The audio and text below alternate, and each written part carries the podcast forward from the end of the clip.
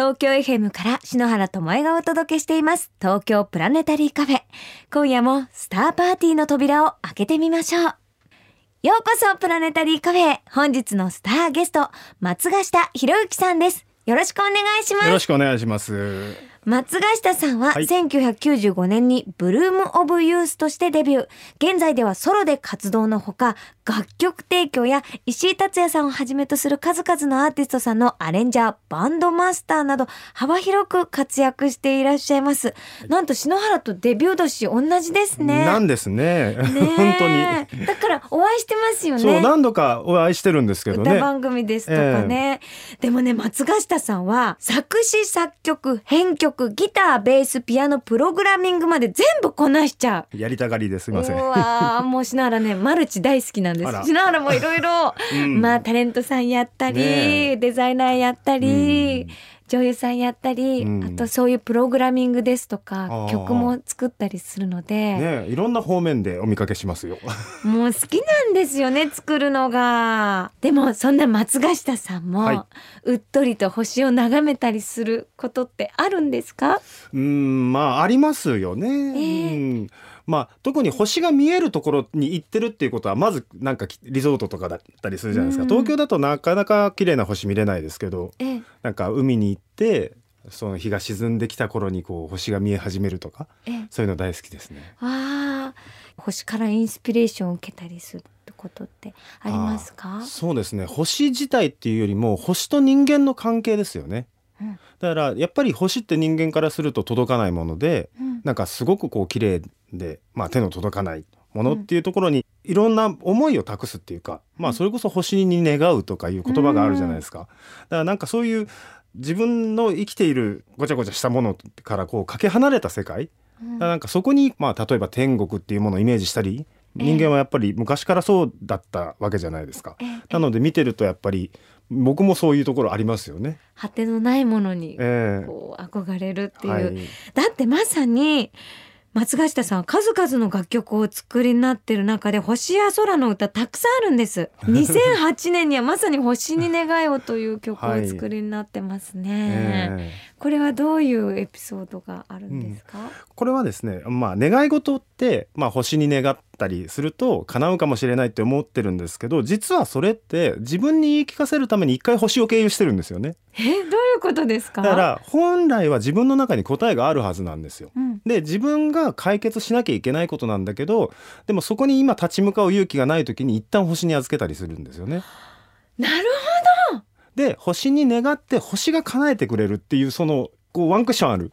でもその間に結局自分がまあ努力するとか解決するっていうのがそこのプロセスがあるんですけどほどえ。それだけだとなんか自分が責任を負うみたいな気がしちゃうじゃないですか、だからなんかその一旦星に願ってみるみたいな、私今星に思いを預けてるっていうのが、うん。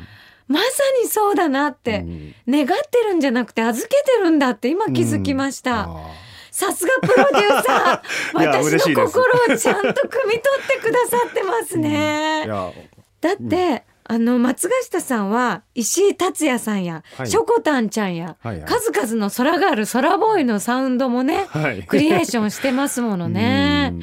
プロデュースする時に、うん。相手の心の中をいわゆる形作っていくわけじゃないですか、ええええ。そういうふうな時に心がけていることってあるんですか？心がけてるのかどうかわかんないんですけどやっぱり一緒にやってるとなんかこうその人の気持ちが乗り移ってくるっていうか考え方もそっちに近づいていくんですよね。ええで今どうしたいって思ってるかなみたいなのがなんとなくリンクする瞬間があるんですよ。ええでそうなった時にこうもうそこにこうのめり込むっていうか、うん、それができたらすごくいいものできるんですよね。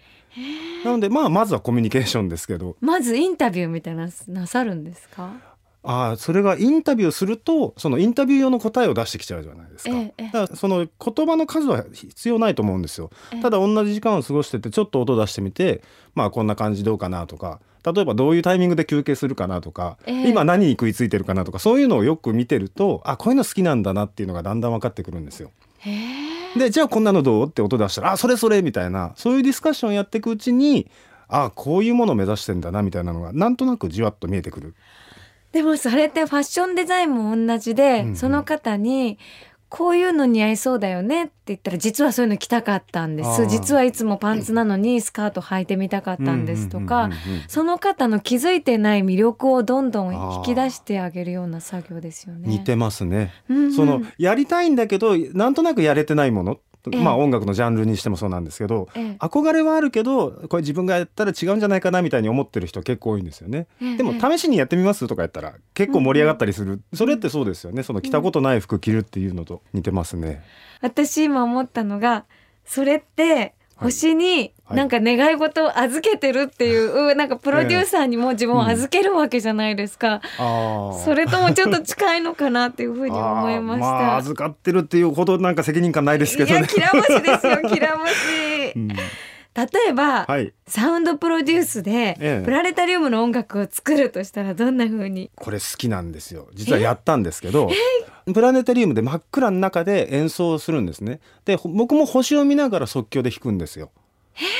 本当に音楽ってそういう景色と合わせるとすごい効果があるなっていうのでまあもともとその例えば舞台の音楽とか作るのも好きなんですけど、まあ、そのプラネタリウムがまたオープニングは夕暮れから行くわけですよ。ええで夕暮れからだんだんその街がこう消えていってで空に星が出始めてでそこからなんかうわっとすごい満天の星に変わったりするんですけどその瞬間にガッとこう音もドラマティックにしたり、ええそうするとなんか自分的にも盛り上がってきちゃって、うんわーいみたいになってうん好きなんですよ。星と自分がつながっているような感覚ですよね。そうですね。でもその体験はプロデューサー身寄りに尽きるというか、スペシャルな体験でしたうんね。楽しかったですね。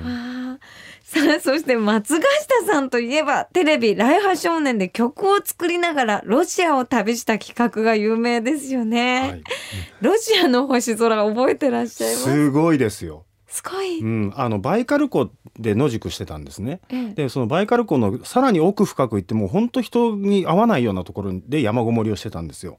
そこで見る星がちょっと言ったら恐怖に近いぐらいですね。だからなんかこうゾッとするっていうかなんかその本能がこう震える感じ。なんだこれはみたいな。見たことない景色。見たことなかったですね。こんなに星ってあるんだっていうぐらいあって、で人工衛星も見えるぐらいなんですよ。でそれがバイカル湖が、まあ、湖なんで波があんまなくて、もう空に見えて湖にも映ってて、映るんだ、うん、なんだもう本当にちょっと鳥肌の立ち方が恐怖に近い。でもそのシーンはテレビでは放映されてないんですよね。さすがにカメラには映んなかったみたいですじね。ゃあもう松ヶ下さんの心だけに映ってうん。あのライハ少年って結構旅が過酷なイメージがあるんですけれども、はい。うんその星をご覧になってみていかがでしたか、もう本当息を飲むとかなんかまあ、うん。ハッとするもうそのまんま時間が止まる感じっていうのかな。なんか、うん心が現れるっていう表現も確かに正しいなと思いますね。へえ現れて旅続けられましたか？続くなんとか続けましたね。でも本当に確かにその星空もそうなんですけどバイカルでそういう綺麗なものを見てると自然に涙が出てくるんですよ。でなんだこれは本当になんだこれは体験でしたね。お辛かったんじゃないですか？まあもちろんそれもありますけどでも男の子は冒険好きじゃないですか、だから大変なら大変なほど楽しいんですよね。へえだからその帰ってきてからも何度か実は行ってるんですよ、その後にロシアに？ええ。でなんか野宿しようぜとかやってたんですけど。癖になっちゃったんですか？それは今の音楽に生かされていますか？もちろんです。もうあそこで音楽家として変わったっていうか音楽家として生まれたのはロシアだなって思うんですよ。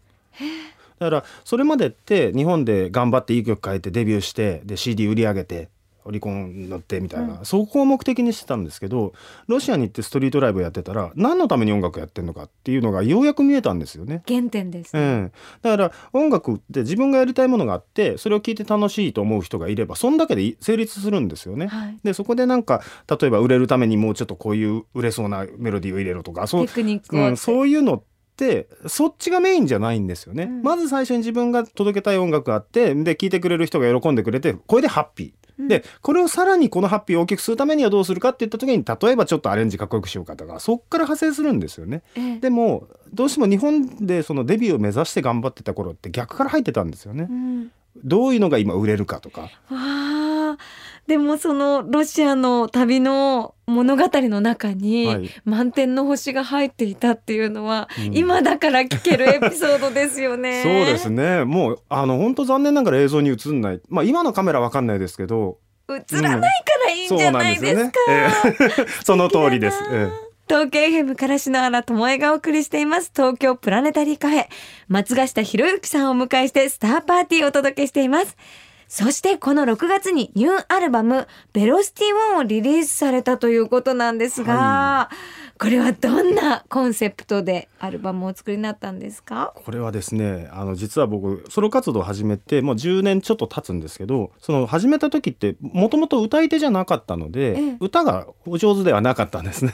でそれで頑張ってなんとか歌えるようになるぞっていうことを続けててまあその間にいろいろ CD とか出してたんですけど、え、その頃に作った代表曲的な、まあ、ライブで人気な曲があったんですけど、うん、その頃に自分はもうちょっと上手くなってから CD にするって言って。って引っ張ってたんですよ、うん、でそれを引っ張りすぎてもう12年3年経ってしまって。結構経ちましたね。でまあその間に新曲もいっぱい書いてるんですけど、うん、その流通版として出してないんですよ。なのでもうその出さなきゃいけない曲がたまりまくってて、うん、でもちろん最新の曲とかも入ってますんでもうほんと収録時間目いっぱいの15曲入ってて本当に言うたら、まあ、ソロ活動の集大成っていう言い方ですかね。オープニングトラックが流星という思想感あふれる空ソング、はい、これはどんな歌なんですか？はい。これもあのさっきの星に願いを預けるのと一緒なんですけど、うん、流星に願い事をすると叶うっていうじゃないですか。でもなんかその見えてる流星だけ追っかけててどうするんだと。まあ僕も結構ニュートン読者とかなのでその星のこと好きなんですけど、えーえー、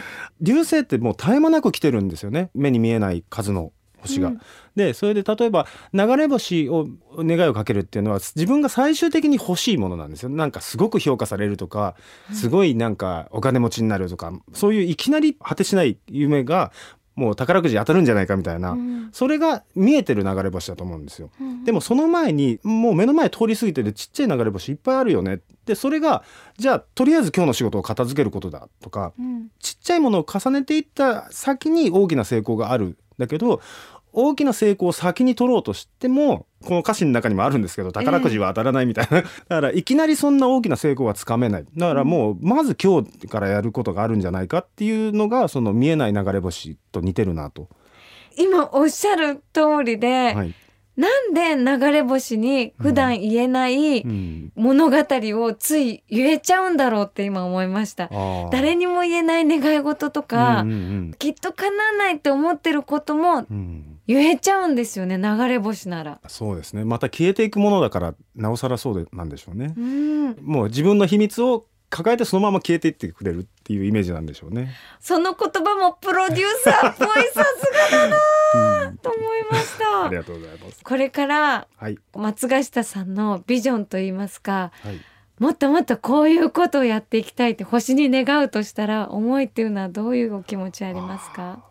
答えになってるかどうかわかんないんですけどもとにかくひたすらやりたい音楽をやり続けるしかないしそれしかしてこなかったなって思うんですよね。うん、で例えば大プロデューサーになりたいとかミリオン出したいとかなんかまあそういう願いがあるかないかって言ったらまあないことはないんですけど、うん、それよりもやっぱり今やりたいものに必死でやってたらそれが結果その先何かの形になっていくっていうことがなんとなくもう学んでるっていうか知ってるので、なら今やることがイコール夢なのかなみたいな。もう夢自体を体験してそれが叶ってる瞬間というか。うん。うん、まあ、夢を叶えるっていうとなんかその叶わないことのような気がするんですけど、うん、例えばスポーツ選手とかもあのミュージシャンとかもその成功した人っていうのはそれのために血の滲むような努力をしたとかは言わないんですよね、うん、好きで好きでずっとやってただけなんですよね、うん、だからそれが結果になってるだけなのでこれをこうしたらこういう風になるんじゃないかと思ってやることって意外とならない。だからやってきたことがなるようにしかならないなと思ってて。だからこそ僕は今音楽をやってるんだろうし、これからもやるんだろうなみたいな。それは夢を叶えるための努力ではね、きっとないんですよね、うん、心地よくやっているとそれが答えにつながるっていうことなんですよね。うん、だと思います。なので例えばピアニストとして成功したいんで毎日何時間も血の滲むようなレッスンを受けましたっていうのはこの人は多分うまくいかないと思うんですよ。血が滲んで辛いんですよねその練習が。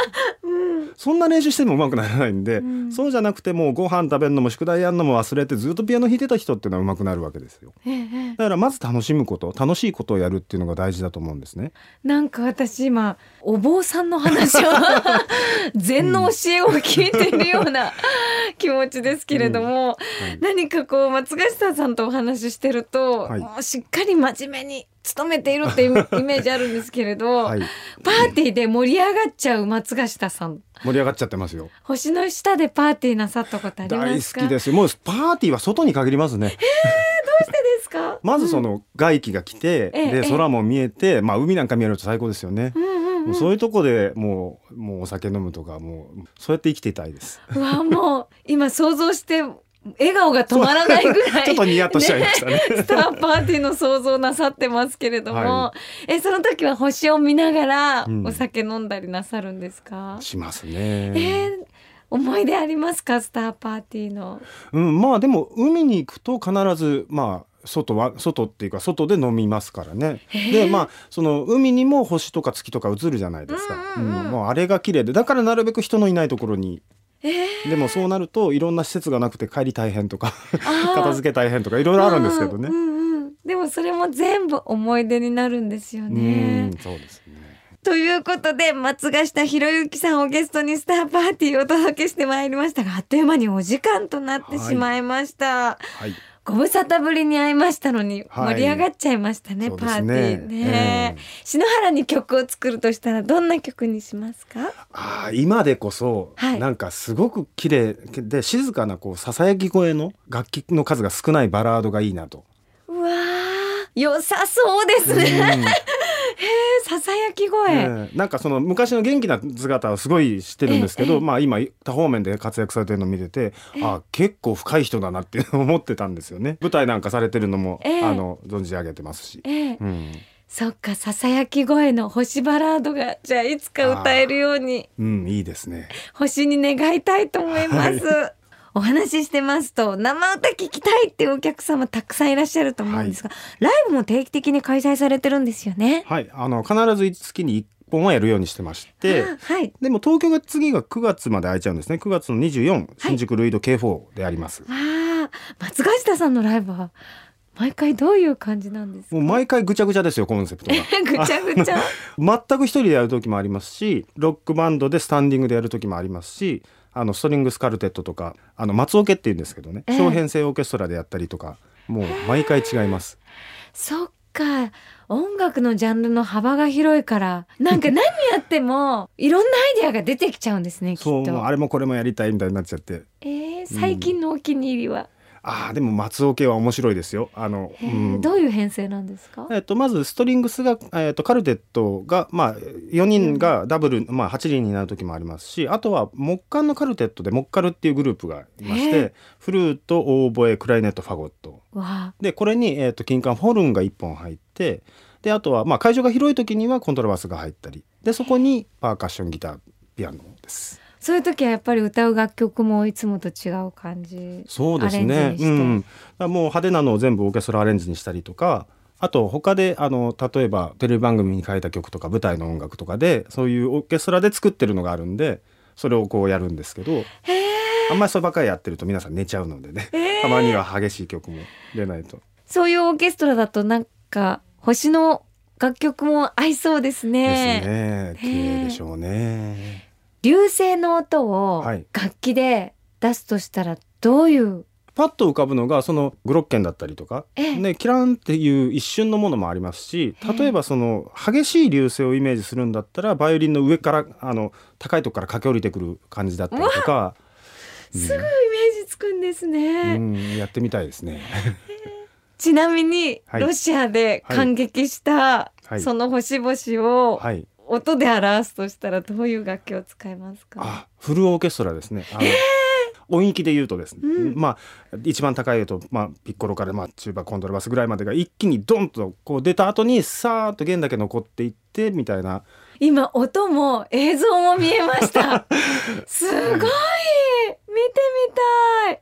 うん、えいつかそのロシアの夜空をはい。本当それかけますね。書きましょう。楽しみにしてます、はい。ぜひ番組でかけさせていただきたいです。じゃあ作ります。それでは絶賛発売中のニューアルバムの中から素敵な星ソングをお聴きいただきながら松ヶ下さんとはお別れしましょう。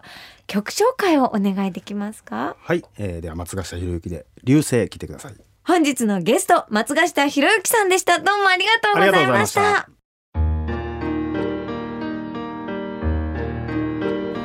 子供の頃キャンプに行くと双眼鏡を持っている男の子がいて焚き火の周りで騒ぐ私たちとは離れて静かに星を見ていた。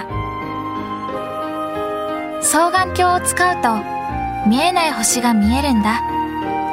男の子はそう言って双眼鏡を貸してくれたけどその頃の私は肉眼で見える星と見えない星の区別もつかず双眼鏡のレンズに映る星々の豪華さにただ見とれるだけだった。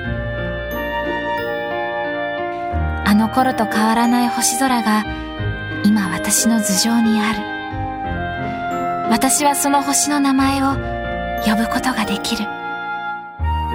星空を眺めよう。双眼鏡のビクセン。